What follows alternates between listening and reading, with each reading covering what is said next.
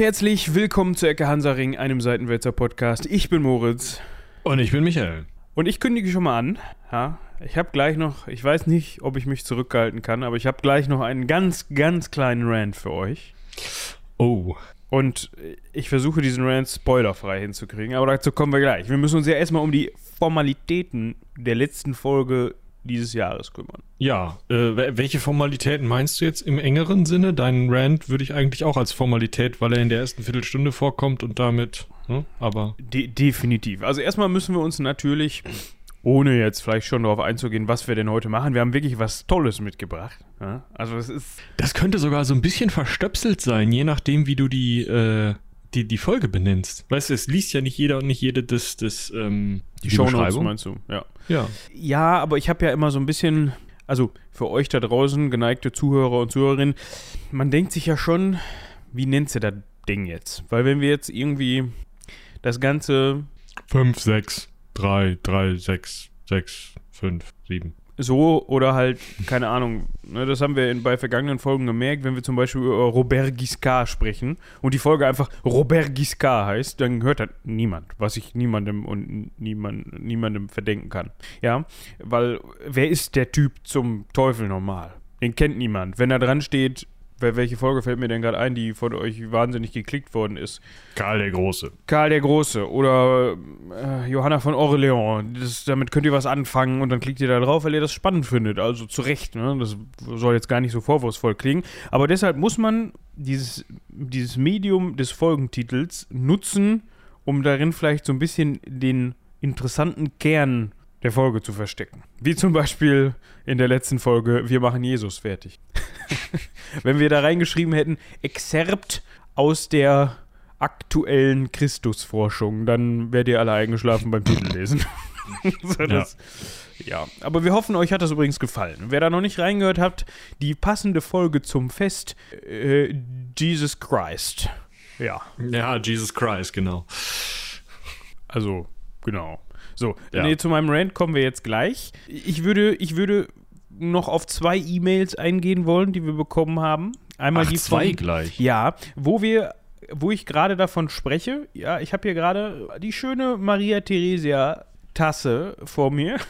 Das wird das äh, wird ihr nicht viel von drin bleiben, egal, von der Pause, von der Kunstpause. Da ist jetzt ein Heißgetränk drin, ausnahmsweise mal. Also das funktioniert auch, nicht nur Kaltgetränke, sondern auch Heißgetränke. Moment. Ah, so, und zwar hat der Sufian uns ein Foto geschickt, inklusive Tasse. Und dafür danken wir vielmals. Freut uns. Der hatte, glaube ich, im Gewinnspiel gewonnen, ne? Im Seitenwälzer Adventsgewinnspiel. Nee, er hat sich eine zum Geburtstag gegönnt. Der hat aber auch gewonnen, da bin ich mir ziemlich sicher. Ja, schreibt er. Heute ist meine Ach. Maria Theresia Sammeltasse angekommen. Ich hatte die ja bei dem Gewinnspiel gewonnen. Genau. So Klasse. sieht er aus. Aber er hatte doch auch Geburtstag und wollte sich da was, was äh, gönnen. Ja, vielleicht hat er das ja auch gemacht. Oder er hat sich gedacht, Mensch, jetzt habe ich im Gewinnspiel gewonnen, jetzt brauche ich mir zum Geburtstag gar nichts mehr gönnen. Ja, dann müsst ihr äh, nachlegen, ne? Müsst ihr äh, die Verkaufseinbrüche ausgleichen. Genau. Diese eine Tasse, die ist jetzt so, das ist jetzt so ein roter Ausschlag im Diagramm nach unten so. ja. Ich müsste übrigens mal reingucken, wie das so mit euren Weihnachtsbestellungen im Tassenshop aussieht. Ja? Ob ihr da denn auch ordentlich zugelangt habt damit wir mal die Bilanz fürs Ende des Jahres ziehen können.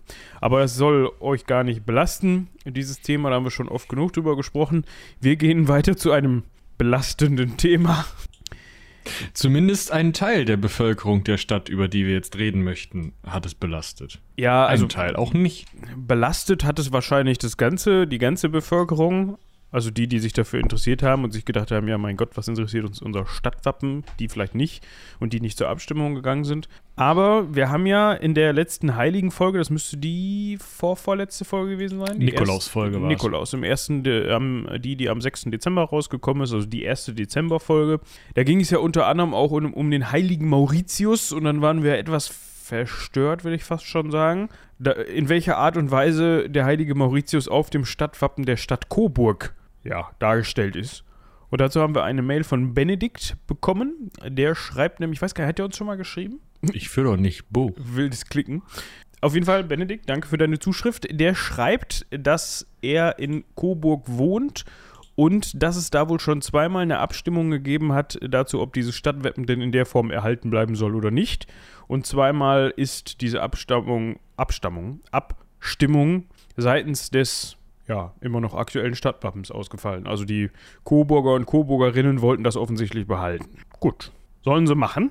Wir wohnen ja nicht in Coburg. Ne? So. Also auch, viel, wie gesagt, vielen Dank für die Zuschrift. So. Ja. Äh, Jetzt wolltest du renten.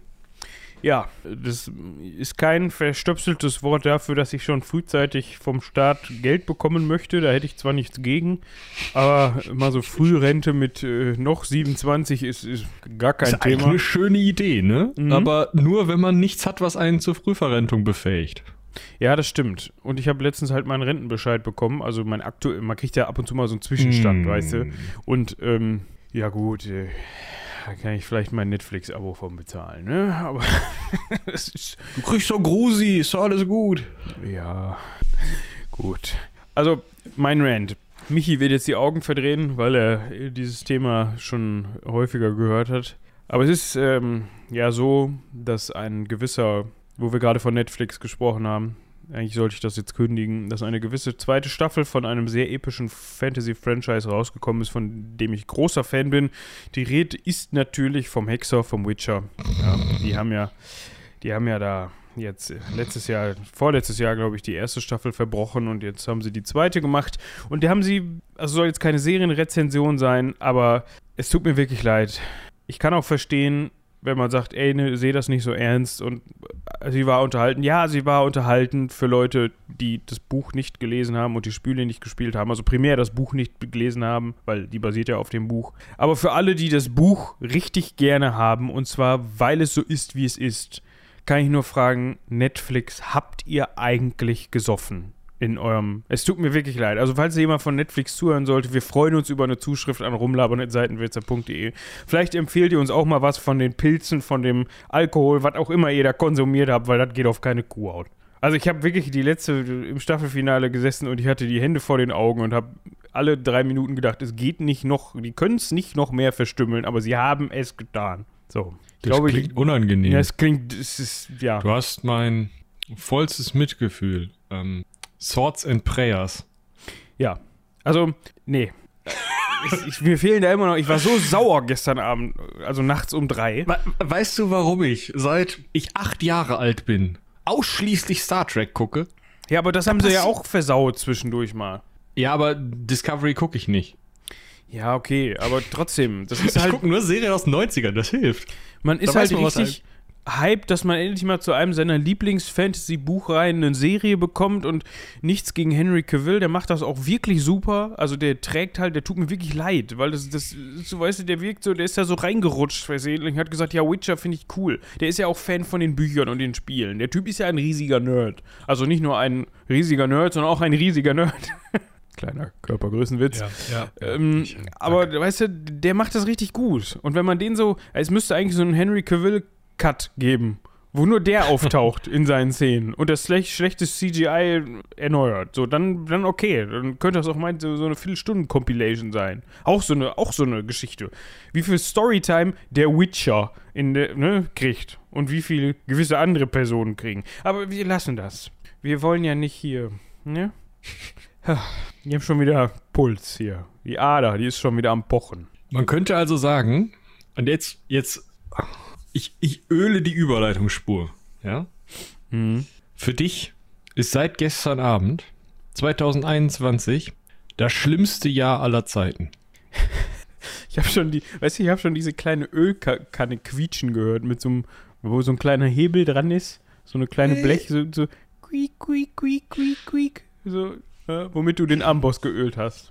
Und jetzt ein, also ist alles da. Drüber geslidet übergeleitet. quasi. Ja. So weit würde ich dann doch nicht gehen. Jedenfalls was das Jahr 2021 betrifft. Es gab auch noch Besonders nach unseren Recherchen jetzt, ne? Ja, also, obwohl, ich war auch großer Fan von Haus des Geldes, Casa de Papel, aber auch da hat Netflix es hingekriegt. Die, letzte, die vorletzte Staffel war schon so, und die letzte Staffel habe ich zwei Folgen geguckt, da habe ich ausgemacht. Also es gibt, es gibt, die haben schon dieses Jahr einige Serien in den Satz gesetzt, Sand gesetzt. Arcane, die letzte Folge von Arcane, fand ich auch nicht so gut, obwohl mir dafür wahrscheinlich jetzt viele an den Hals springen. Aber ich sollte mich daran erinnern, dass wir keinen Film- und Serien-Podcast. Ihr- Wir könnten mal wieder zur spontan-spontan rübergehen. Da könntest du mit, weiß nicht, Dominik und Charlotte über sowas ranten. Könnte ich mal machen, ja. Ja, Warum, dann- warum Netflix abgeschafft gehört. Ja, sowas. Ja. Richtig schön clickbaitigen Titel und dann redet ihr über so Kleinigkeiten. So, also da hätte ich den Shot ein bisschen anders gemacht, ne? Genau. Wenn es nur das wäre. Wenn es nur Kleinigkeiten wären. Aber gut, Michi hatte ja schon, wie gerade schon angekündigt, die Spur geölt und auf der wollen wir jetzt entlang sliden Oh ja. mit unseren römischen Sandalen. Jetzt denken sich alle, nein, nein, nicht römische Geh weg mit die Sandalen. Römer. Das haben die sich im Jahr 536 auch gedacht. Wir gehen mal. Also, Besonders die Goten. ja. Und deswegen sprechen wir um das unter HistorikerInnen als das schlimmste Jahr überhaupt bekannte Jahr 536. Also unter HistorikerInnen, da muss man vielleicht kurz, kurz ein bisschen eingrenzen. Es gibt einen Historiker, der wahrscheinlich aus Gründen der Verkäuflichkeit seines Buches dieses Jahr als schlimmstes Jahr ausgerufen hat. Der hat noch ein paar Co-AutorInnen, die dementsprechend dann ähm, naja, mit drunter stehen so. Das hat einen sehr guten Grund und das ist aus einer Phase der Geschichte, die selten und wenig beleuchtet wird. Und deswegen ist es sehr, sehr spannend, mh, über dieses Jahr als vielleicht schlimmstes Jahr aller Zeiten zu reden. Aus so mancher persönlicher Perspektive mag es auch das Jahr 537, 538, wir können das jetzt lange weitermachen, äh, bis 550 gewesen sein. Äh, oder ein ganz anderes.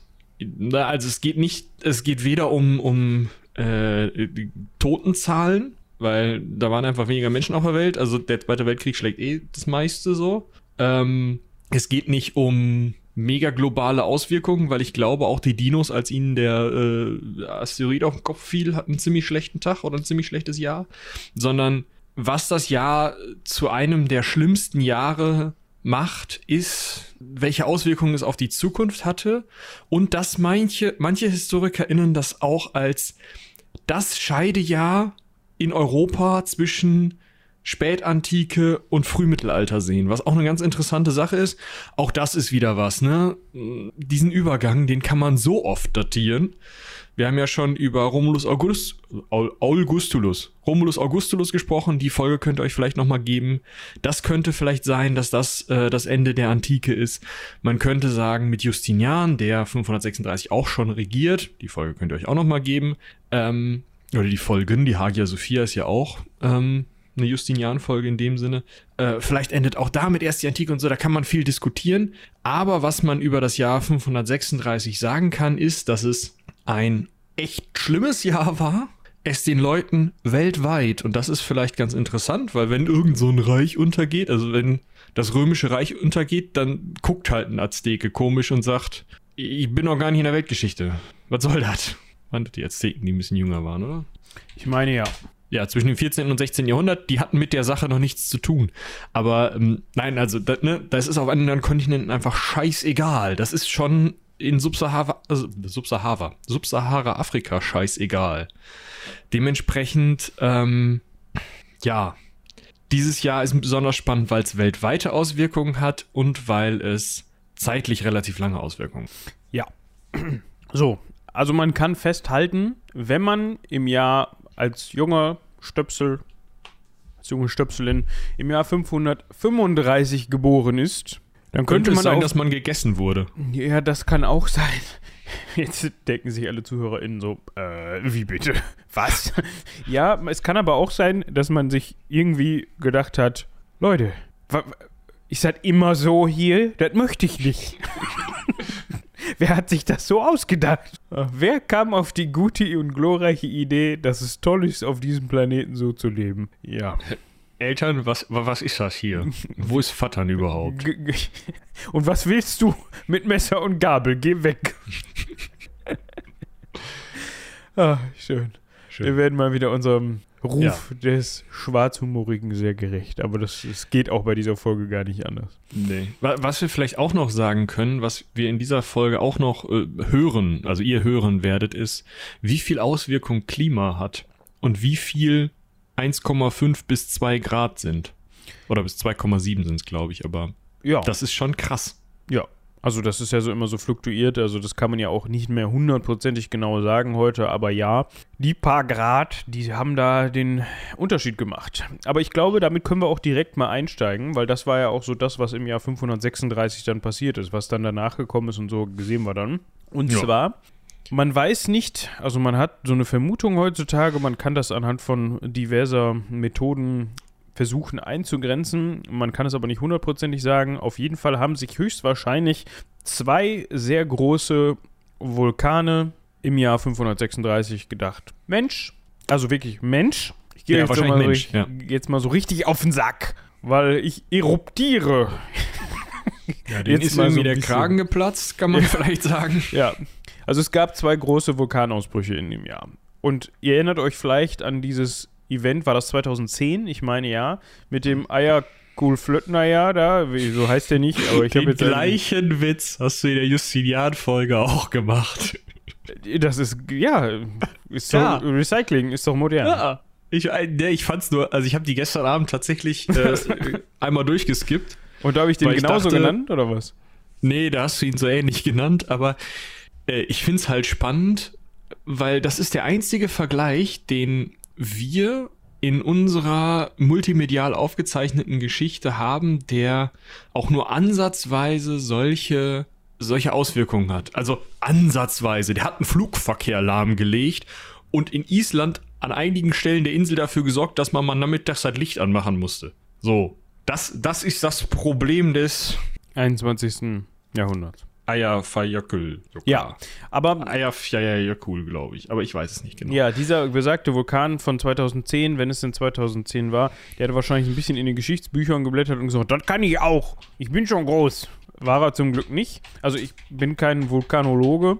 Dementsprechend kann ich nicht sagen, ob die tatsächliche Größe eines Vulkans, also keine Ahnung, Radius des Kraters, Höhe des Kraters und so weiter, auch nur im entferntesten was damit zu tun hat, wie viel, also in dem Fall natürlich dann Asche er produziert, wie viel der rauswirft und in die Atmosphäre spuckt oder ob das völlig unabhängig voneinander ist. Keine Ahnung. Also vielleicht wisst ihr da mehr, könnt uns aufklären, rumlabern seitenwälzer.de. Auf jeden Fall, die beiden haben sich 536 gedacht, jau, erstmal den Ballast loswerden. Und haben, genau wie der isländische Nachfolger, einiges, aber auch in dem Fall noch viel, viel mehr an Asche, Partikeln, Aerosolen, wie auch immer man will, in die Atmosphäre, also in die Erdatmosphäre gepumpt. Man geht heutzutage davon aus, dass es, also es ist sehr wahrscheinlich, dass es A, ein Vulkan auf Island war und B, ein Wahrscheinlich in Papua-Neuguinea der Tavu, Tavurvur.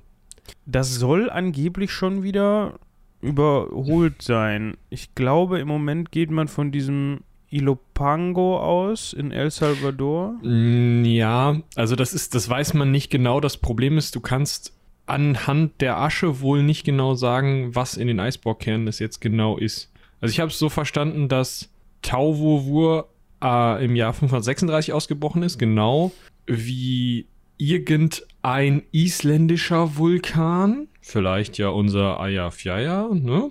Aber es kann eben auch oder zusätzlich und das ist ja auch nochmal gemein. Es könnte sein, dass bis ins Jahr 400, äh, 540 noch dieser Ilopango halt auch noch ausgebrochen ist, wenn ich das richtig verstanden habe.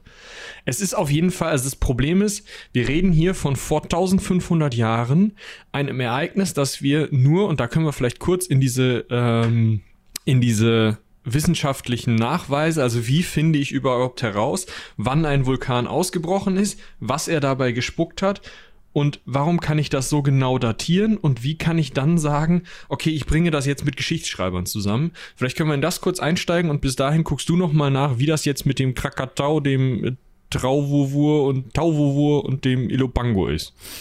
Ja, ähm, um das nochmal eben kurz, ganz kurz an der Stelle einzuschieben, äh, der Ilopango befindet sich übrigens in El Salvador. Wer nicht weiß, wo El Salvador ist, das ist ein ganz, ganz kleiner mittelamerikanischer Staat ja, zwischen Honduras und Guatemala, liegt an der Pazifikküste. Ja, also so. Mittelamerika.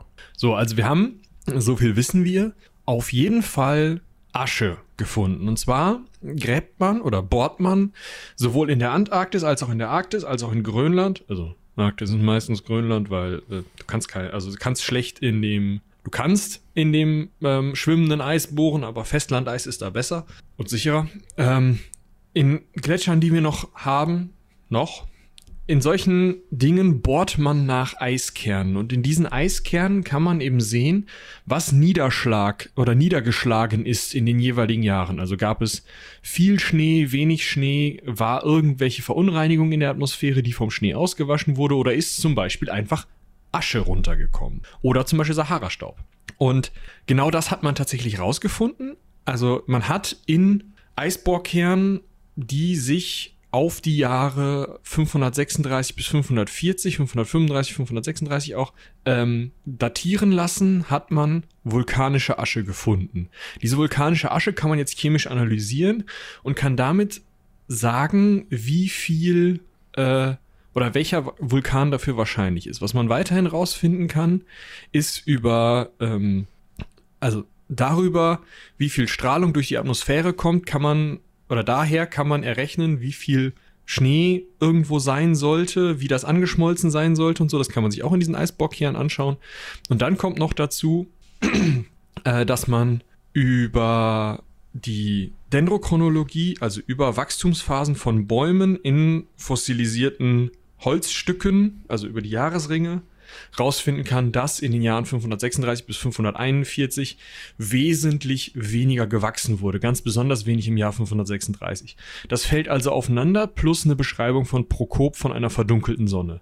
Das passt also alles zusammen zu irgendeinem stark Asche produzierenden Ereignis und ähm, am interessantesten dabei ist vielleicht noch, dass man tatsächlich anhand der Isotope des Kohlenstoff. Also ähnlich wie mit dieser C14-Methode, mit der man Zeiträume oder Zeiten bestimmt, kann man eben auch die Sonneneinstrahlung rekonstruieren. Und diese Rekonstruktion hat eben ergeben, es gab weniger Sonneneinstrahlung. Das heißt, wir wissen auf jeden Fall, irgendwie wurde die Sonne runtergedimmt ab Ende 535, Anfang 536. Das ist erstmal das, was wir sagen können. Und dafür gibt es ja nur wenige Erklärungen. Aliens.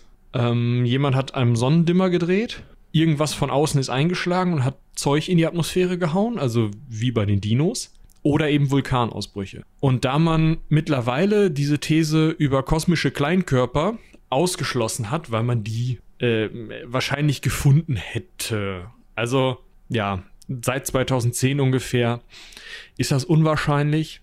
Das hätte man, also hätte man rausfinden müssen, hätte man Reste von finden müssen, das hätte gesehen werden müssen. Klar, es hätte natürlich auch in irgendwelchen nichtschriftlichen Kulturen oder von irgendwelchen nichtschriftlichen Kulturen beobachtet werden können, aber selbst da mh, hm, hätte man eben irgendwelche Reste davon gefunden. Dementsprechend geht man von Vulkanausbrüchen aus. Und jetzt kommst du, Moritz.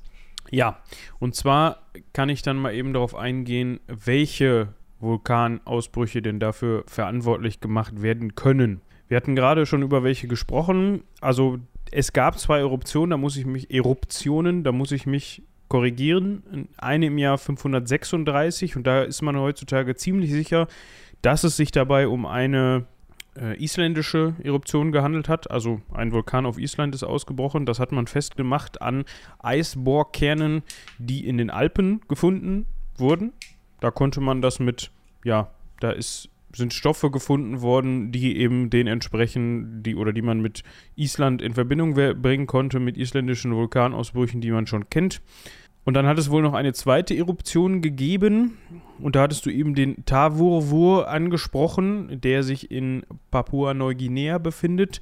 Oder eben den Krakatau, vielmehr damals den sogenannten Proto-Krakatau. Es war nämlich eine The Theorie, dass es vorher schon mal einen sehr großen Vulkan, ca. 2000 Meter hoch, da gegeben haben könnte, der dann im Zuge dieser Eruption einfach mal im Meer verschwunden ist. Weiß nicht, vielleicht hat er sich geschämt oder so. Und dabei Sumatra und Java voneinander gespalten hat.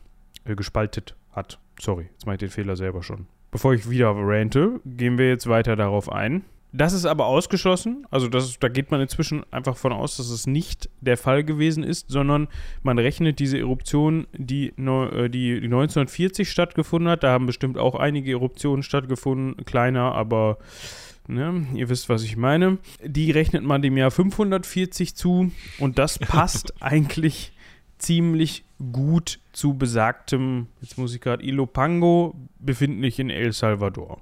Genau. Also wa warte mal es war jetzt also nicht der Proto-Krakatau oder der Krakatau. Und es war, ah, was ist denn mit dem Tauwurwur? War der es jetzt oder nicht? Nee, der soll es wohl auch nicht gewesen sein. Okay. Also, meine Infos dazu sind nur, dass man mit der Radiokarbon-Methode Indizien gefunden hat, die klar gegen Proto-Krakatau und Tawuwur sprechen. Dass man mm. den Ilopango. Ja, gut, dann war es wohl der Ilopango. Ins Gericht nimmt heutzutage. Der Bösewicht. Genau. Jetzt fragt ihr euch, ja gut, dann sind Warum da halt, erzählt ihr uns hier was von Vulkanen? Ja, habt ihr jetzt das Forschungsfeld gewechselt oder als ob wir die großen Forscher sind. Aber ihr, ihr habt schon gehört, wie wir hier rumgedruckst haben, ne? Also das ist echt nicht unser Thema. Nee, wir haben wirklich versucht, das so einfach und also wir haben selber versucht zu verstehen. Ohne viele Fallstricke für euch aufzubereiten. Ihr habt jetzt verstanden. Gut. Pff. Ja. Was? Ja, ihr habt jetzt verstanden. Doppelpunkt. Ja. Und Fertig. hat eben dafür gesorgt, dass, wie ich eben am Anfang schon beschrieben habe, ganz viele Partikel, Aschepartikel, Aerosole in die Atmosphäre gekommen sind. Und ich rede davon jetzt nicht so, wenn ihr mal im Garten heimlich illegal Gartenabfälle verbrennt, sondern man spricht oder man vermutet inzwischen, dass es sich dabei um eine Aschewolke gehandelt hat, die globale Ausmaße hatte. Also in Südafrika werden die da nicht mehr so viel von mitbekommen haben. Aber Europa hatte richtig Spaß dran. Was bedeutet Europa Spaß? hatte richtig Spaß, China hatte richtig Spaß, Nordamerika hatte richtig Spaß. Da und Mittelamerika, da kann man es auch nachweisen. Also klar, südliche Hemisphäre nicht so sehr, aber der Rest.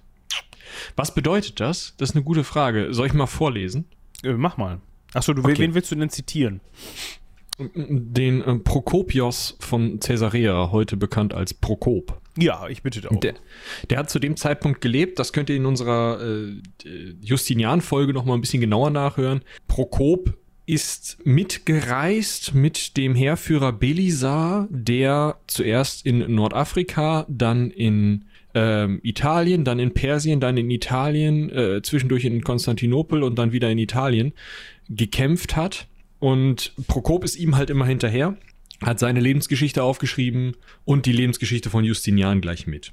So, und in diesen Texten, Verzeihung, schreibt er, die Sonne ohne Strahlkraft läut, läutete.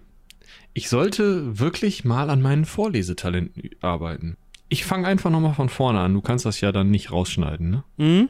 Okay, okay. Die Sonne ohne Strahlkraft leuchtete das ganze Jahr hindurch nur wie der Mond und machte den Eindruck, als ob sie fast ganz verfinstert sei. Außerdem war ihr Licht nicht rein, so wie gewöhnlich. Seitdem aber das Zeichen zu sehen war, hörte weder Krieg noch Seuche noch sonst ein Übel auf, das den Menschen den Tod. Wir hören zwei Dinge.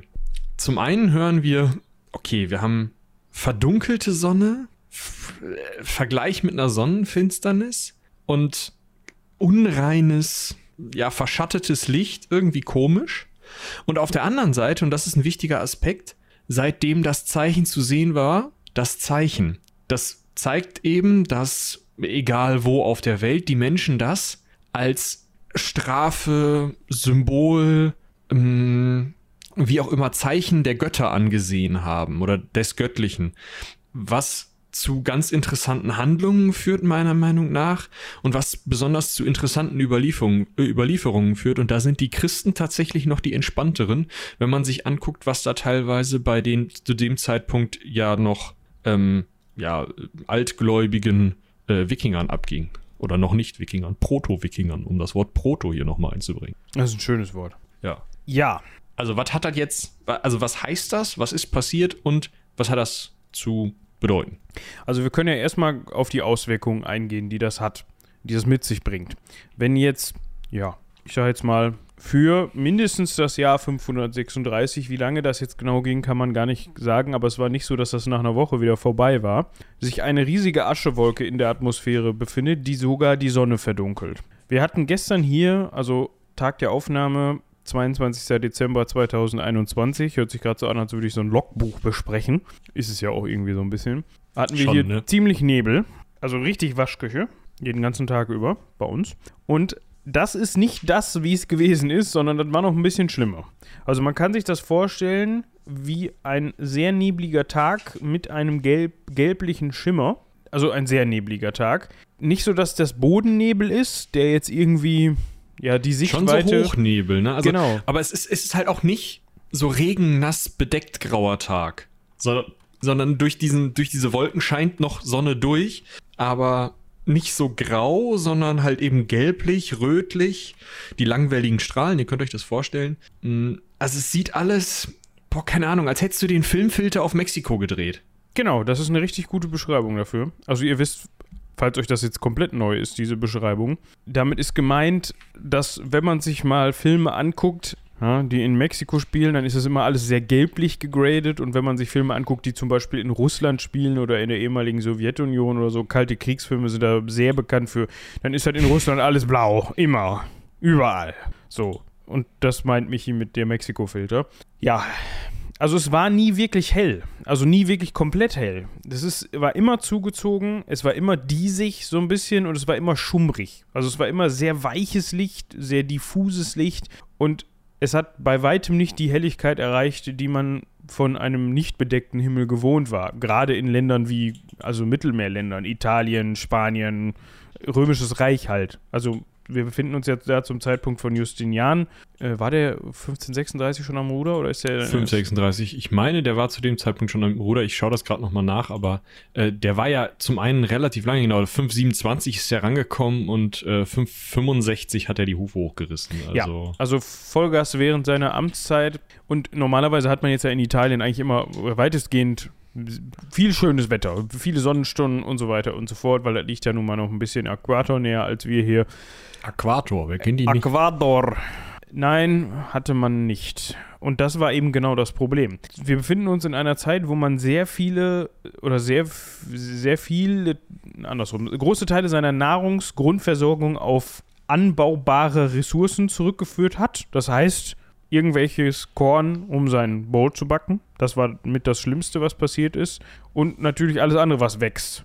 Und Tiere ernähren sich auch gerne von Dingen, die wachsen. So, das heißt, selbst das Vieh, was man zum Schlachten noch hatte, hatte nichts mehr zu futtern. Weil, warum hat das nichts mehr zu futtern? Wenn keine Sonne da ist, dann wächst so ein Korn recht schlecht. Also wenn zu wenig Sonne da ist. Man kennt das. Wenn man die Blume etwas weiter vom Fenster wegrückt, dann hat dies schwerer zu wachsen. Die Bäume wachsen zum Licht hin.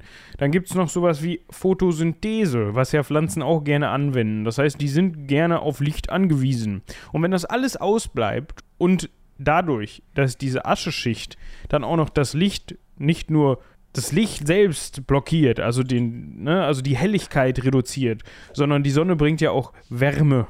Und wenn die auch fehlt, das sind alles Bedingungen, die gerade für Wachstum von Pflanzen richtig gut sind. So, wo, wo hat sich das überall ausgewirkt? Du hast gerade schon erwähnt, äh, Italien, wobei gerade in Italien das archäologisch gar nicht so gut nachzuweisen ist. Klar, wir haben zum Beispiel eine Hunger, äh, Hunger, Hungersnot während der Belagerung Roms in den Jahren fün- äh, 537, 38. Äh, Rom ist, ich denke mal, das haben wir in den in der Justinian-Folge auch ausreichend besprochen. Es ist jetzt auch nicht so super spannend. Es geht halt darum, dass die äh, Ostgoten und die Byzantiner sich immer wieder um Rom gekloppt haben in den Jahren. Die, der Gotenkrieg geht eigentlich von 535 bis 554 und Rom wird da siebenmal hin und zurück erobert. Interessant ist an der Stelle aber, es gab eine Hungersnot während der Belagerung Roms, genau im Jahr nachdem diese Verschattung stattgefunden hat oder diese Aschewolke stattgefunden hat. Mm, Das ist eine Möglichkeit, das könnte durch dieses Klimaereignis mit verursacht werden, aber ihr hört gerade ja schon, da war die ganze Zeit Gotenkrieg. Archäologisch ist es sehr schwer auf ein Jahr zurückzudatieren. Das heißt auch zum Beispiel, wenn wir Massengräber oder sowas finden, können wir nicht sagen, ja, das waren jetzt aber die Hungertoten. Klar, die Wahrscheinlichkeit ist höher, dass in solchen Massengräbern, falls wir denn welche finden, was gar nicht so häufig ist, besonders auch, weil die schnell mal verwesen können, je nach Boden. Ähm, also bestattet in der Kiste ist halt leichter zu finden. Ähm, in diesen Massengräbern äh, könnten wir natürlich noch schauen, wie sind jetzt die Knochen oder so, woran sind die Leute gestorben, das könnten wir versuchen. Aber wir wissen ja dann immer noch nicht, war das jetzt möglicherweise eine Kriegseinwirkung wegen einer Politik des verbrannten Landes? War das eine Kriegseinwirkung, weil die Ernten so schlecht waren, dass die Soldaten nur sich ernähren konnten und nichts mehr dalassen konnten beim Fouragieren für die, äh, für die einfache Bevölkerung? Oder war die, war die Lage so schlecht, dass sowohl Soldaten als auch einfache Bevölkerung, Bauernbevölkerung äh, darunter gelitten haben. Das können wir einfach nicht, das ist so kleinteilig, das können wir nicht mehr nachvollziehen. Hm wir wissen auch nicht, inwieweit welche, äh, also wer bei seiner Versorgung gestört oder begünstigt wurde, äh, wo vielleicht wer durchgezogen ist und so solche Sachen wissen wir nicht genau. Dementsprechend schwierig. Plus, was noch dazu kommt, die Justinianische Pest, über die wir auch noch zu reden haben werden, bricht 541 in der Mittelmeerwelt aus, also in Italien auch mit aus. Das heißt, Tote können im Zweifel auch Pesttote sein. Das können wir also nicht genau festlegen. Was aber interessant ist, wo wir was finden, ist zum einen in Mittelamerika, ähm, wo es sein könnte, dass Tenochtitlan, die große Stadt der zu dem Zeitpunkt nicht Azteken, das scheinen dann die Maya gewesen zu sein, ja, das käme hin. Äh, also wohl zu dem Zeitpunkt große Stadt der Maya, aber nagelt nicht mich, 100, mich nicht hundertprozentig drauf fest. Das spielt ja auch im Endeffekt gar keine Rolle erstmal. Na, also interessant ist eben, es gab eine Hochkultur, äh, die unter anderem oder in der unter anderem die Maya eine Rolle spielten, aber Tenochtitlan scheint eine eigenständige Stadt gewesen zu sein, in der auch Zapoteken, Mixeteken und Maya lebten. So. Also es war auf jeden Fall eine Macht. Der Witz bei der Sache ist, diese Macht war bis, hm, sagen wir mal so um 536 eine Macht. Und danach wurde diese Stadt verlassen. Warum? Diese Stadt liegt relativ hoch. Eine Abkühlung der Erdatmosphäre um 1,5 bis 2,7 Grad, was so das ist, was man errechnet hat, senkt diese Stadt auf, also wirklich ganz knapp unter die Frostgrenze. Und die Früchte, die Feldfrüchte, mit denen diese Stadt ernährt wurde, sind nicht frosthart. Das heißt, von einem auf den anderen Winter waren die auf einmal nicht mehr versorgt. Und dann ist es natürlich klar, dass diese Stadt in sich zusammenbricht, dass dieses ganze soziale Konstrukt, was ja so eine ähm, Hochkultur irgendwie am Laufen hält, man hat eine Arbeitsteilung, man hat eine bäuerliche Gruppe, man hat eine priesterliche, eine intellektuelle Gruppe, man hat eine herrschende Gruppe, man hat eine Soldatengruppe, man hat eine äh, Handwerkergruppe. Diese, diese ganzen Strukturen, gehen ja komplett in eine Wicken, wenn die Soldaten nicht mehr genug produzieren können, äh, wenn die Soldaten, wenn die Bauern nicht mehr genug produzieren können, um andere Bevölkerungsgruppen mitzuernähren, die dann andere Funktionen übernehmen. Und deswegen ist wohl ein Problem dieser, dieses Niedergangs von Tenochtitlan diese Verdunklung gewesen. Es ist nicht das Grundproblem, es führt wahrscheinlich zu gewissen Revolten, die nicht nur damit zusammenhängen, dass es wahrscheinlich weniger zu essen gab, sondern äh, es gibt auch noch das Problem, dass natürlich das wieder als göttliches Ereignis gesehen wird, dadurch vielleicht ähm, die irgendwie die Priesterschicht ihre ähm, ihre Legitimation verloren hat, dadurch auch wieder Revolten ausbrechen. Man versucht mit möglichst drastischen Mitteln die Götter irgendwie wieder gnädig zu stimmen, das ist auch wieder äh, problematisch. Also all diese, diese Sachen spielen ja ineinander. Aber was eben interessant ist, dass als Mitauslöser eben diese Wolke gelten kann. Klar, da mag auch vorher schon was gebrodelt haben. Klar, da mag es vorher schon Probleme in der Versorgung gegeben haben. Aber sowas ist dann ein Katalysator. Das ist das eine Beispiel. Und das andere Beispiel wird dir wahrscheinlich besonders gefallen, Moritz, oder? Die Wikinger? Ja, also die Vor-, die Proto-Wikinger, ne? Die Vor-Wikinger. Die Proto, ja. Ja, also ähnliche Verhältnisse, ne? Also wir haben Länder, die sehr bergig sind, wo wir jetzt nicht besonders viele gute Ackerflächen haben, wie wir das ja aus anderen Teilen Europas vielleicht kennen. Allein schon, weil halt sehr viel sehr steil ist. Da ackert es sich schlecht und dazu, wenn man noch felsigen Boden hat, kommt ja, also da bilden sich auch teilweise schlechte Ackerflächen. Das heißt, das, was man hat, ist sehr begrenzt, kann natürlich auch hier und da mal höher liegen. Und wenn dann noch solche Ereignisse eintreffen, dass das, was man anbaut, dann auch noch, ja, ne, nicht mehr so Töfte ist, wenn die Ähren von welcher Pflanze dann auch immer mal die Köpfe hängen lassen, vielleicht sogar überfrieren. Es gibt hier und da auch ja, Berichte über Schneefall im Sommer, jetzt nicht nur in Skandinavien, sondern auch in anderen Teilen Europas, was total unüblich war für diese Zeit. Ich meine, was auch heute noch total unüblich ist. dann kann es eben sein, dass da auch da Hungersnöte ausbrechen, was an der Stelle ganz interessant ist.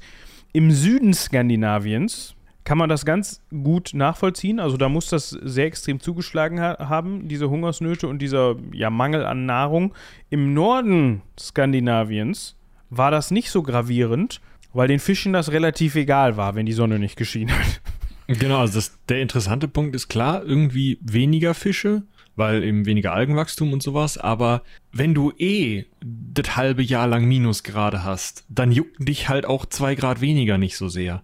Wenn du aber gerade nur eine ganz, ganz kurze Pflanz- und Ernteperiode hast, die gerade so über Null ist, ja, da hast du gelitten. Ja, exakt das. Also es war einfach das Problem der Bewohner und Bewohnerinnen von Südskandinavien, äh, Dänemark, Südnorwegen, Schweden, Teile Schwedens, äh, Finnland wahrscheinlich auch, obwohl das ja eigentlich nicht skandinavisch ist. Äh, ich meine, nee, es gehört eigentlich nicht zu Skandinavien. Ne? Es ist eher schon baltisch, beziehungsweise liegt so dazwischen. Ich weiß nicht, wie man das heute definiert. Heutzutage ist Finnland wahrscheinlich Skandinavien, aber Sprachstamm ist ja ein komplett anderer. Dementsprechend, egal, verlieren wir uns jetzt nicht in Kleinigkeiten. Der Punkt ist auf jeden Fall, da wo man noch Ackerbau betreiben konnte, da hat es die Leute hart getroffen, aus den genannten Gründen. Da wo man da sowieso nicht auf die Idee gekommen ist, das zu versuchen, weil es eh nicht geht, da haben die sich gedacht, ja mein Gott, äh, wir kennen das eh, dass es im Jahr vielleicht mal länger dunkel ist. Jetzt ist es auch noch so ein bisschen gelblich und schummrig, aber mein Gott, Fische fangen wir trotzdem. Genau. Was ganz interessant ist, dass das auch wieder religiöse Auswirkungen hat. Anders vielleicht als in Tenochtitlan hat man eine extreme Steigerung von Hortfunden in der ersten Hälfte des 6. Jahrhunderts. Ja. Hortfunde muss ich mal kurz erklären, glaube ich. Ähm, man hat Drachen. Äh, nein. Also ja, man, also äh, man muss das, man muss es wissen, gerade in Skandinavien, in fast jeder zweiten Höhle hat ein Drache gesessen, ja, und dem konnte man dann zur sicheren Verwahrung sein ja, seine Lieblingsstücke, sein Gold, wie auch immer, seine Juwelen geben. Das, war der, das waren die Vorläufer von den Banken. Dann gab es aber ganz viele Leute, die Drachen getötet haben und deshalb haben wir heute Banken. Genau, daran wird es liegen. Nein, also der Hortfund ist eigentlich einer der, ja, mit einer der interessantesten Funde, weil das etwas ist, das intentionell abgelegt wurde. Das ist auch einer der Funde, der leider am häufigsten zerstört wird, weil natürlich Grabräuber und Grabräuberinnen schon in den Jahrhunderten, nachdem der Hortfund abgelegt wurde, sich gedacht haben, ein Hortfund, also die haben sich gedacht, geil, ein Loch mit Gold, haben das halt mitgenommen. Aber also, die Intention hinter so einem Hortfund kann zweierlei sein. Die eine Möglichkeit kann tatsächlich diese Idee mit der Bank sein, aber nur ohne Drachen. Also ich habe zum Beispiel gerade gesehen, hm, mein Korn wächst nicht an. Ich bin in Südschweden, habe aber noch einen Cousin in Norddänemark. Da wächst vielleicht noch Gold. Äh, Korn, nicht Gold. Oh, ja, wir nach Dänemark. Jetzt möchte ich aber nicht, also ich klar, ich nehme so mit, was ich am Körper habe, aber ich weiß ja, ich komme in zwei Jahren zurück. Egal. Also möchte ich nicht meinen gesamten Hausstand, meinen gesamten Besitz mitschleppen. Da habe ich keinen Bock drauf. Und ich weiß ja, ich bin nicht der Einzige, der losläuft. Das heißt, ich weiß auch, da wird es untereinander zu Problemen kommen. Und wenn ich dann einen Sack voll Gold auf dem Rücken habe, dann brauche ich mir nicht lange, um mir auszurechnen, äh, wer da als Erster auf die Mütze bekommt. Dementsprechend gehe ich hin und vergrabe Dinge, die sich gut vergraben lassen. Tongefäße, gerade die wertvolleren. Glas, falls es da ist, weiß ich jetzt nicht, in Skandinavien des 6. Jahrhunderts, kann aber schon sein. Kelten hatten auch schon Glas. Ähm, und die Römer haben mit dem Zeug gehandelt wie sonst was. Insofern natürlich Gold oder andere Edelmetalle, weil Metall geht im Boden erstmal nicht kaputt, besonders wenn ich es in einen Steinguttopf tue, da passiert nicht viel dran. Im Zweifel auch mal einen Holzgegenstand, wobei das in dieser Art von Hort nicht besonders häufig ist. Und das Ganze vergrabe ich wie so ein Pirat in einem schlechten Film unter der dritten Palme links. In Skandinavien wird das eine Tanne gewesen sein, aber ihr könnt euch das vorstellen. Und weiß ja, easy. Ja, ich, ich mache jetzt seit Jahr bei meinem Cousin auf dem Hof in Norddänemark rum. Dann lasse ich mir von dem irgendwie so ein bisschen was zum Anpflanzen geben. Nächstes Jahr komme ich wieder, pflanze wieder was an. Wenn das anwächst, passt, dann ziehe ich wieder ein, hole den Hortfund raus, kein Problem, ich weiß ja, wo er ist. Wenn er nicht anwächst, gehe ich halt nochmal für ein Jahr zu, zu Sören in Dänemark und dann ist auch gut. Und dann gehe ich wieder hoch. Das Problem ist jetzt, vielleicht war in Norddänemark ja genauso doof. Und dann sind die einfach verstorben oder auf dem Weg oder so. Also ein bisschen wie das Eichhörnchen hat es dann niemand wieder ausgegraben. Und wir ArchäologInnen freuen uns natürlich heute. Die andere Möglichkeit, und die ist durchaus auch häufig, gerade bei germanisch geprägten Kulturen irgendwie, also ne, das findet man auch ähm, in Deutschland in Mooren ganz besonders, ist es eben beliebt, das in Mooren zu machen, man kann es aber auch in normaler Erde machen, dass man ein Götteropfer vergräbt. Weil gerade Metalle kannst du ja nicht verbrennen. Dementsprechend nimmt man also alles, was man den Göttern opfern möchte, packt es zusammen zu einem schönen Paket, ja, so einem Fresskorb, da kann halt alles dabei sein. Da können eben auch verderbliche Dinge dabei sein, weil man sich eben dachte, das ist jetzt ein Götteropfer. Ganz besonders gerne wurden da dann eben irgendwie göttlich interessante Sachen vergraben. Zum Beispiel solche ähm, Goldamulette, die eigentlich sehr viel Schutz bieten sollten, wo man aber gesagt hat, hey, pass mal auf hier, Odin, Thor, Loki, Freier, wer gerade Zeit hat. Ich gebe dir dieses Schutzamulett, wo du eigentlich jeden Tag auf mich aufpassen müsstest, das gebe ich dir jetzt zurück, wenn du hier das Licht wieder anmachst. Bitte, bitte. So. Solche Sachen wurden vergraben und wurden eben intentionell als Opfer an die Götter vergraben und dann auch vergessen. Und das ist ja, eben oder man kam halt nicht wieder. Weil Ja, man sich, also man- weil, weil man rausgefunden hat, Mensch, ich bin jetzt bei Sören, das dritte Jahr in Folge und das sieht immer noch genauso aus wie, ja, das vielleicht nicht, aber ne? Also Ja. der nächste Winter ist wahrscheinlich auch flach gefallen, je nachdem, wann man losmarschiert ist. Genau. Also, ne, es kann sowohl ein Opferhort sein als auch ein Lagerungshort.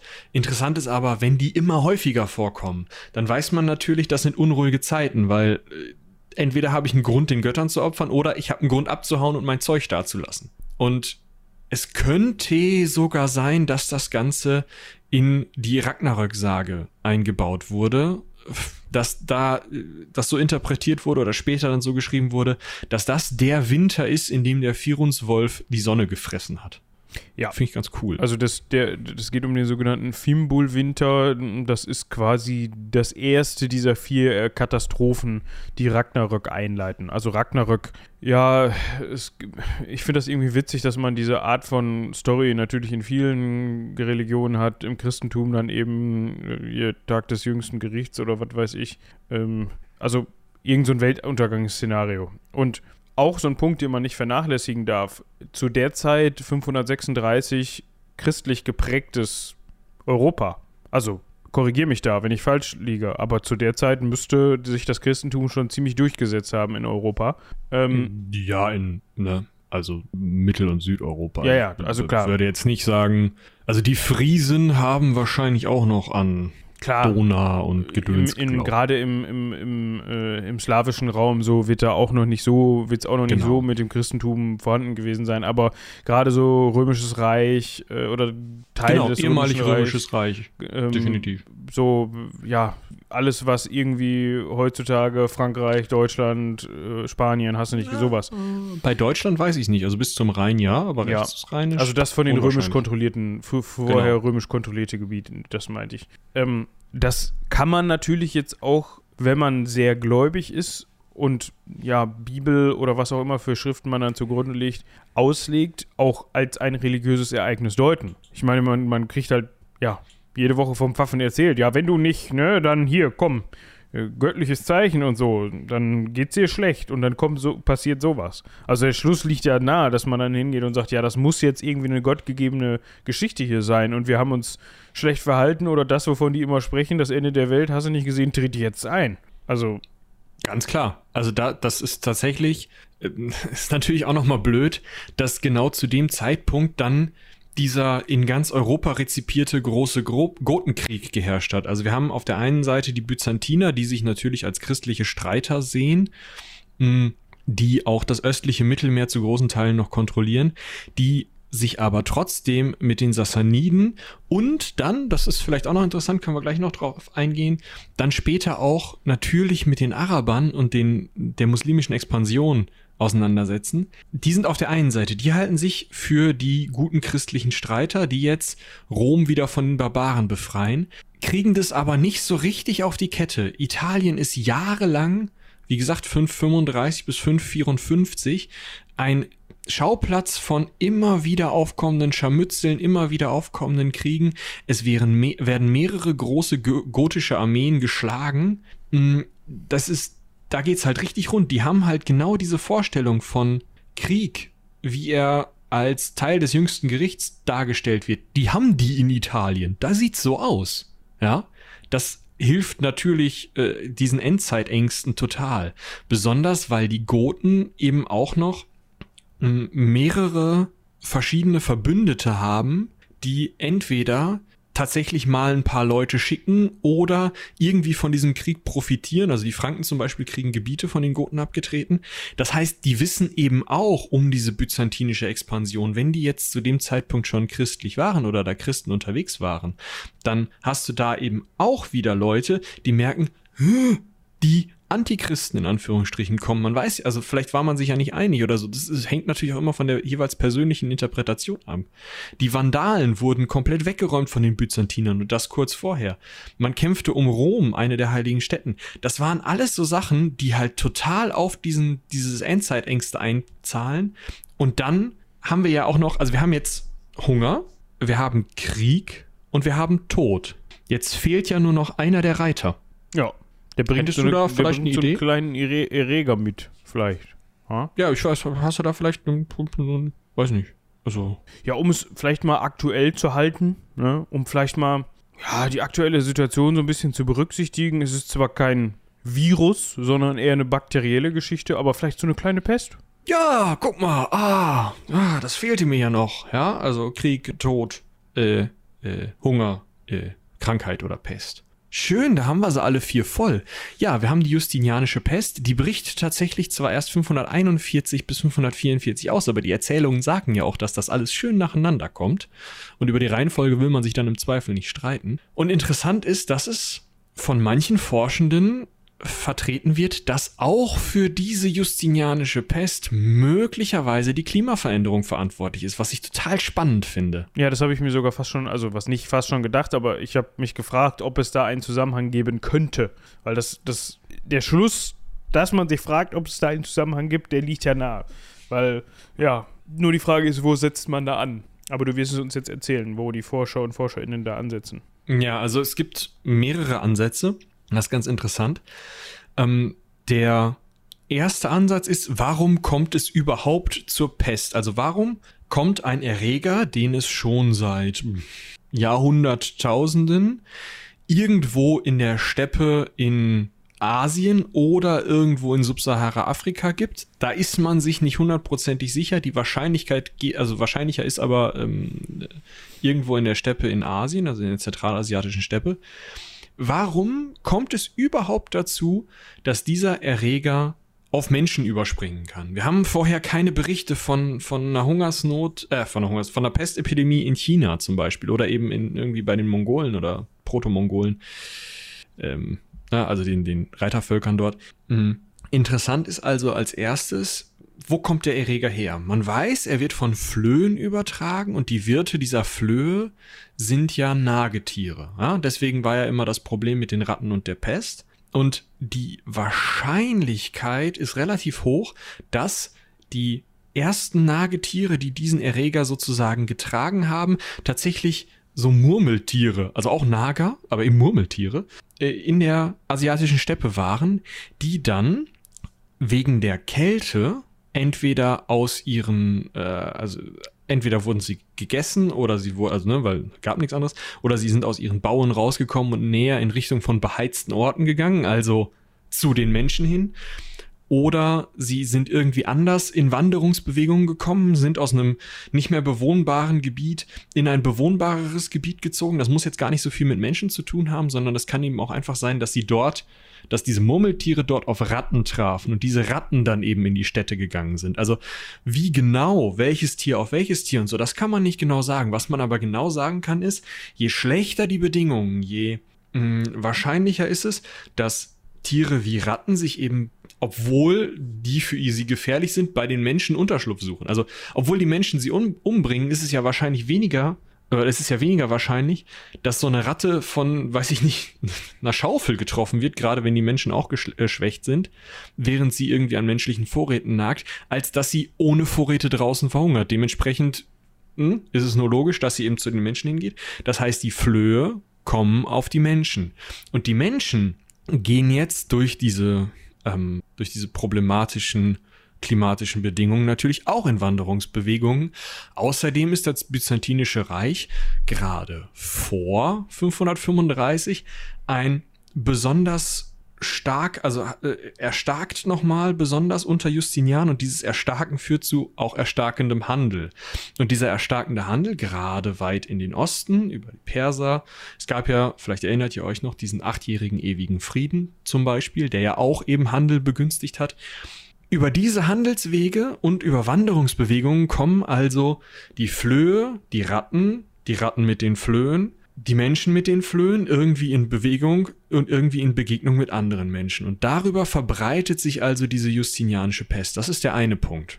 Der andere Punkt, der auch spannend ist, geschwächte Bevölkerung. Wenig zu essen, Vitamin D-Mangel, der ja bei schwacher Sonneneinstrahlung definitiv eintritt. Also falls ihr gleich nur Langeweile habt, geht auch eine Runde raus. Und Außerdem eben Kriege, Flucht, ständiges Unterwegssein, mh, hm, alles Mögliche, ja, äh, vielleicht sogar irgendwie verunreinigtes Wasser oder sowas. All diese Sachen begünstigen natürlich oder sorgen dafür, dass die Bevölkerung stark geschwächt ist und dementsprechend für Erreger eher anfällig ist. Und interessant an diesem Pesterreger der Justinianischen Pest ist, dass man gar nicht so genau weiß. Also es, man ist sich sehr, sehr sicher anhand genetischer Analysen von gefundenen Skeletten, dass es ein Pesterreger, also das ist die Yersinia pestis war. Man ist sich aber gar nicht so sicher, ob es Lungen- oder Beulenpest war. Zwar schreiben viele Quellen von Geschwüren, aber es gibt eben auch Leute, die ein, zwei Mal husten und dann tot umfallen. Das heißt, es kann sogar sein, dass das sozusagen noch ein relativ unmutierter Stamm war, der sich dann immer weiter entwickelt hat. Vielleicht sieht man da sogar noch einen Stamm, wo Lungen- und Beulenpest so zusammenhängen, dass sie sich dann erst später aufteilen in die beiden, in die beiden Stränge sozusagen, weil alle 15 Jahre kam diese Pest erstmal wieder, bis ins Jahr 770 und hat immer wieder Menschen dahin gerafft. Das ist schon ziemlich krass, finde ich. Das ist sehr krass. Also es geht halt um 50 Prozent der Bevölkerung mal eben. Ne? Ja, genau. Also du hast halt nicht solche Quoten wie jetzt heutzutage mit Corona, ne, die auch schon schlimm genug sind, sondern du hast dann halt wirklich Nährboden für diesen Erreger. Also heutzutage ist die Pest oder sind ja bakterielle Pesterkrankungen kein Thema mehr, weil wir Antibiotikum haben. Und, so. Ne, das sind halt, ist halt eine bakterielle, also ein bakterieller Erreger. Den kriegst du mit einem Antibiotikum relativ gut klein. Im Gegensatz dazu, dass wir heute halt noch nicht so, also es wäre schön, wenn es so, eine, so ein Medikament gegen Viren gäbe, wie, wie, ne, wie wir heute gegen Bakterien oder bakterielle Erreger haben. Damals gab es das aber noch nicht. Das heißt, der Nährboden, den Michi da gerade beschrieben hat, der war supi. Also die. In dem Sinne da. ja, genau. Also, wie viel Nährboden war da? Ja. Also, wenn die Pest eine personifizierte Gestalt gewesen wäre, hätte sie sich vor Ausbruch einmal so richtig schön gestreckt. So, oh, huh, ja, erstmal hier so Knöchel knacken, ne, einmal Zwei, so. drei Kniebeugen. Oh, so, und dann guckte sie sich die Pest so ein bisschen um und dann lief irgend so ein Typ vorbei oder so eine Dudine und hat sich gedacht, mit dir fange ich an. Und dann macht es Schnipp und dann waren alle tot. Also nicht alle, alle, aber sehr große Teile der Bevölkerung sind in diesen Jahren nicht nur an der Pest, aber auch Hungersnöte, Kriege, Pest. Also ich habe da jetzt keine genauen Zahlen im Kopf, aber wir sprechen da von einer gewaltigen Zahl an Menschen, die gestorben sind, im Verhältnis zu den Menschen, die überhaupt existiert haben zu dem Zeitpunkt. Und die Geburtenrate, ja, genau. also, ne, das mhm. ist ja, hat ja alles ein Nachspiel. Also es ist jetzt ja nicht so, dass man sagt, ja komm, da sind ein paar weggekommen, dann machen wir halt ein paar mehr. Nee, ohne Essen, mit Krieg, mit Krankheit, da zeugt es sich auch nicht so gut Kinder und lässt sich und es lässt sich auch nicht so gut Kinder gebären. Genau. So ist es nämlich. Also, was man vielleicht festhalten kann, wir sind hier oder sprechen hier über einen Zeitraum, der im Jahr 535, 536 beginnt, der wahrscheinlich zum Ende der Antike in dem, was noch da war, geführt hat. Also der wahrscheinlich dazu geführt hat, dass das Oströmische Reich eben nicht in der Lage war, Italien zu halten, eben nicht in der Lage war, sich später gegen die Araber durchzusetzen. Das ist nämlich auch nochmal interessant. Die arabische Halbinsel hat die Pest weniger abbekommen. Das heißt, die Sassaniden, die Perser, die haben sie mit abbekommen, sowohl der Sassanidenkönig, äh, es fehlt leider ein D, Kavda, ähm, der zweite, ist daran gestorben, als auch Justinian ist daran erkrankt. In Arabien ist aber nichts passiert oder weniger passiert. Das heißt, diese beiden Mächte, die sich die ganze Zeit behagt haben, die sich schon die ganze Zeit geschwächt haben gegenseitig, die waren dann natürlich offen für den Einfall der arabischen Heere. Und damit kam natürlich ein ganz anderer Druck und eine ganz andere äh, Schwierigkeit auf das Byzantinische Reich zu, die dann auch dazu geführt hat, dass die sich im Mittelmeerraum nicht mehr besonders stark behaupten konnten, weil sie eben die ganze Zeit im Osten kämpfen mussten. Und dadurch konnte eben Ägypten und die gesamte nördliche afrikanische Küste äh, erobert werden, Spanien erobert werden. Das hängt ja alles irgendwie zusammen. Klar, das sind alles keine direkten Kausalitäten. Das darf man nie sagen. Es sind immer mehrere Faktoren da drin. Es ist nicht so, dass, ja, wenn die Pest nicht gekommen wäre oder wenn da der Vulkan nicht explodiert wäre, dann würden wir heute alle irgendwie in fliegenden Autos Ave Caesar brüllen. So ist nicht. ja, es wäre griechisch. Ah, schön ja, aber, ne, also man, man muss dieser Sache schon durchaus Wichtigkeit beimessen. Und diese, dieser Kipppunkt ist auch das, warum dieser Forscher, ich habe seinen Namen vergessen, Michael, Michael McCormick, das eben zum schlechtesten Jahr oder schlimmsten Jahr der Geschichte ausgerufen hat, weil es eben so ein Umbruchsjahr ist. Na, also dieser ja. Umbruchpunkt ist halt das Interessante und dass danach eben es bergab geht, erstmal eine Zeit lang. Und nicht nur in Europa. Was ich noch ganz interessant finde, was wir jetzt noch gar nicht erwähnt haben, wir haben jetzt nur von Pest und Cholera gesprochen, nein, von Dingen, die den Menschen so richtig auf den Sack gegangen sind zu der Zeit. Es gibt aber auch Theorien, die besagen, dass die Folgen ja, gerade dieser Klimakatastrophe möglicherweise sogar zu Positivem geführt hat. Zum Beispiel auf der arabischen Halbinsel, wo es mehr geregnet haben könnte, was wiederum dazu geführt haben könnte, dass eben nicht wie in Skandinavien das Kärgliche, was man von den Feldern noch kriegen konnte, gar nicht mehr erst stattgefunden hat, sondern dass man mehr Erzeugnisse hatte, was wiederum dazu führen könnte, dass gerade ja die Religion, also die, der Islam und die islamisch geprägten Länder einen Aufschwung erlebt haben könnte und mit ein Grund dafür sein könnten, warum der Islam immer mehr an Fahrt gewonnen hat zu der Zeit. Also das ist, wie gesagt, eine Theorie, das ist nichts, wo man jetzt sagen kann, ja, hier, da, der Vulkan hat den Islam stark gemacht, so, ne, das ist, ist klar. Also das ist jetzt so nicht gemeint, sondern im Sinne von, es könnte ein Punkt gewesen sein, der mit dazu beigetragen hat. Es könnte vielleicht, wie entscheidend der jetzt ist, das, ja, kann man so jetzt nicht werten. Ne? Aber fand ich ganz interessant, diese Theorie. Ja. Vielleicht ähm, können wir auch noch mal kurz nach China gucken. Das finde ich auch immer noch mal ganz interessant, weil auch chinesische Quellen tatsächlich davon berichten. Also von dieser äh, Wetteranomalie des Jahres 535, 36.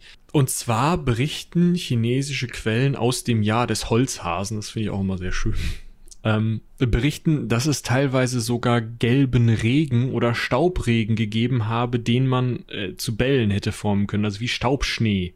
Das heißt, die haben nochmal eine ganz andere Form von äh, Wetterproblematik gehabt, die nochmal darüber hinausgeht, was in Europa vielleicht passiert ist. In Europa war es vielleicht nur ein bisschen dunkel. In China ist das Ganze dann runtergekommen. Und wenn man sich überlegt, dass man vulkanische Asche Zentimeter dick auf allem liegen hat, dann ist das natürlich nochmal eine ganz andere Herausforderung für so eine ähm, Agrarkultur. Und auch da hat es auf jeden Fall einiges an Auswirkungen. Man geht sogar davon aus, dass das eine, äh, einen so einen Dynastiewechsel in China ausgelöst haben könnte. Ja, also da sieht man mal, wie das, also dass das sogar bis dahin, ne? Also ja. selbst die Chinesen und Chinesinnen hatten einen dunkleren Himmel und einen gelblicheren Himmel. Also überlegt euch das nochmal. Ja, ich möchte überhaupt nicht in dieses Horn blasen, von wegen, stellt euch mal nicht so an, jetzt hier mit der Pandemie und äh, so, ne, hier da, damals, da war das viel schlimmer und das war auch viel schlimmer und denkt mal an die Leute im Zweiten Weltkrieg und ja, ne, halt mal die Schnauze. So, weil das finde ich nämlich, das ist, funktioniert einfach nicht. Das ist ja, halt, jeder kämpft seine Kämpfe, das ist ganz klar. Genau. Ne, und für jeden ist sein Kampf in dem Moment auch richtig, also der, der, auf den es ankommt und der, der schlimm ist. Das Ja. kann man ja nicht verallgemeinern und sagen, es gibt ja keine Empfindungsskala für Scheiße. also wenn Ja. ihr wisst, was ich meine, ne? Es fühlt sich ja immer, es ist ja nicht so nach dem Motto, okay, ja, die Corona-Pandemie, die ist jetzt auf einer 37, äh, 15, 36, äh, 15, genau, 5, 36, war aber auf einer 84. Also stell dich mal nicht so an, sondern ne, wenn du halt, dir ist es halt egal, ob du an Corona stirbst oder nicht nur. Ja, Tod ist tot. Ja, genau. Oder es geht ja nicht nur darum, daran zu sterben, sondern ob du daran deine Existenz verlierst oder pleite gehst oder selbst, ähm, ja, Keine Treppe mehr hochkommst. Ja, das kann dir mit Lungenpest auch passieren. keine Treppe mehr hochkommst oder selbst wenn es nur der Punkt ist, dass du sagst, ey, also was heißt nur, ne, Vorstufe von einer Depression, du kannst dich nicht mehr, kannst nicht mehr dem dich widmen, was du gerne machst, dem du dich widmen kannst die letzten Jahre. Das sind ja alles Faktoren, die da irgendwie mit reinspielen. Ähm, ja, sondern wir wollten, also das, das will ich damit überhaupt nicht sagen. Na, wir haben das einfach als Aufhänger genommen, weil äh, diese Worst Year in History äh, einfach, sie geisterte so ein wenig durchs Internet und wir haben dann mal gedacht, ja gut, irgendwelche äh, Videos mit lustigen ähm, PowerPoint-Bildern oder wenn man irgendwie ein bisschen mehr Geld in After Effects gesteckt hat, mit sich bewegenden äh, Kupferstichen, die gar nicht aus der Zeit sind, das kann jeder. Wir gucken da mal nach. Genau. Ähm, ich hatte zum Beispiel aus der Süddeutschen beim, beim Recherchieren einen Artikel gefunden. Also gerade im Zuge der Corona-Pandemie sind da die ein oder anderen auch draufgesprungen Ja, natürlich. dieses Jahr. Also, also kann man ja mal gucken. Was gab es denn sonst noch für Scheißjahre? Also einige. Aber das, ich glaube, wir stimmen uns dazu. Das war Kacke. Ja, das, das war kacke, ja. Ohne das in irgendeiner Form vergleichen zu wollen, aber muss ich nicht haben. Nö, nö, sehe seh ich mich auch nicht. Also an alle Vulkanologen und Vulkanologinnen, die bei uns jetzt hier gerade zuhören. Falls sich da was anbahnen sollte, behaltet es bitte für euch. Weiß ich nicht, ich wüsste es glaube ich schon vorher. Die sollen mal schön die Caldera streicheln, dass das da nicht passiert. Ja. Ich weiß nicht, wo eine Caldera im Vulkan ist, keine Ahnung. Wenn ihr das hinkriegt, streichelt sie gerne, wenn nicht, dann bringt euch nicht um, ne? Ich wollte gerade sagen, ich weiß nicht, ob man da überhaupt irgendwas machen kann. Wahrscheinlich nicht. Also da wird man nicht. So, so nach dem Motto, hier, du musst jetzt den Stein der Weisen in den Vulkan schmeißen, dann beruhigt er sich oder so. Wir sind ja nicht bei welchem 80er-Film auch immer, äh, wo man da eine Atombombe reinschmeißen kann. Okay, Ja, das machen die da. das hilft dann. Ja, das sind die 80er. Ich meine, gut, in einem meiner absoluten Lieblings-Sci-Fi-Science-Fiction-Franchises wird auch eine Nova-Bombe in die Sonne geschmissen. Also, ich meine, das führt dann dazu, dass ein ganzer Planet unbewohnbar wird und irgendwann stirbt, aber so. Ja, du, das ist bei äh, Gene Roddenberrys Andromeda genauso. Da haben die auch Nova-Bomben. Das ist lustig. Ist immer so, das, weil die das nicht zahlen konnten von der, von der CGI her, wird das immer nur auf so äh, Strichmonitoren angezeigt. Das heißt, du siehst immer nur so ein Bling, Bling, Bling auf so einen Punkt zufliegen und dann macht's Bling, Bling, Bling, Bling, Bling und dann sind alle Punkte drumherum auch weg. Ja. Und dann alle Schauspielenden so, schlimm. Das ist ziemlich witzig. Falls die amerikanische Waffenindustrie gerade zugehört hat, die haben jetzt gerade ihre Blöcke rausgeholt. Nova-Bombe, das klingt gut. Ich sollte mehr Science-Fiction lesen, schön mitschreiben. Ja.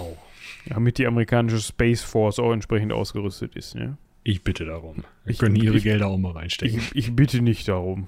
Ja, du, die können da entwickeln, wie sie wollen. Ich glaube, in unseren Lebzeiten kriegen die das nicht mehr hin.